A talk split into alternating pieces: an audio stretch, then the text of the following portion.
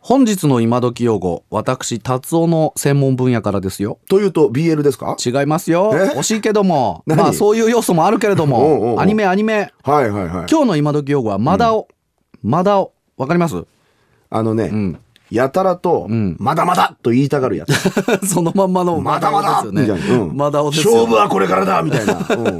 そうそう明らかに負けだろうとお前の負けだろうと分かってるのに、んなかなかそれ認めたがらなまだいまだっていうねんもしくは、うんマダガスカル出身 の男あ、惜しくも ない。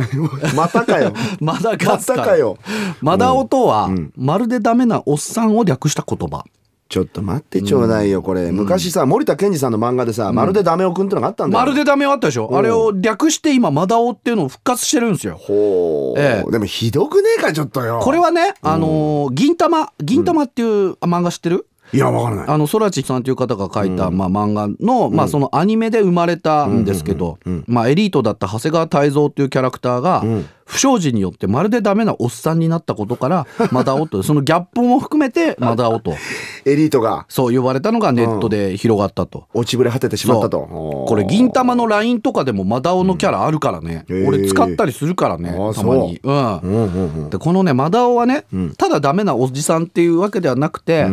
そのどこかね哀愁が漂っていて可愛いの、当たり前だよお前なんかもう段ボール箱とかに入ってね、反省してるのそれが可愛い